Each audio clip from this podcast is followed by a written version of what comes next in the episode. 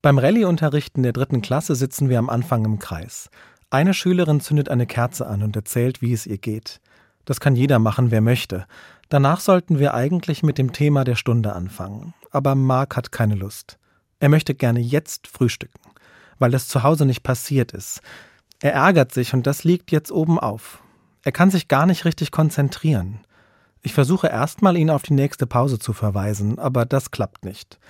Er kann es beim besten Willen nicht, wenn doch das verlockende Brot ihn aus seinem Ranzen anlacht.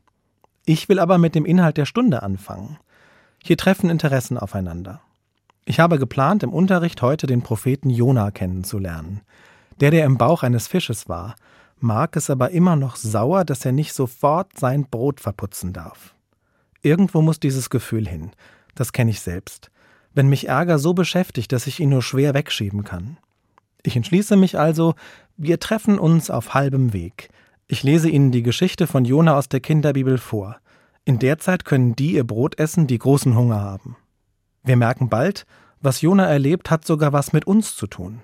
Jona ist doch der Prophet, der auf seinen Arbeitsauftrag keine Lust hatte, der weglief, ins Meer fiel, im Bauch des Fisches überlebte und am Ende doch eine ganze Stadt gerettet hat, wenn auch nur widerwillig. Mark ruft am Ende der Geschichte mit vollem Mund dazwischen. Ich finde Jona sehr sympathisch. Ich muss schmunzeln. Mark hat bei der Geschichte gut aufgepasst und jemanden entdeckt, dem es ähnlich ging wie ihm. Der erst nicht will und dann trotzdem zum Ziel kommt mit Gottes Hilfe. Das tut gut.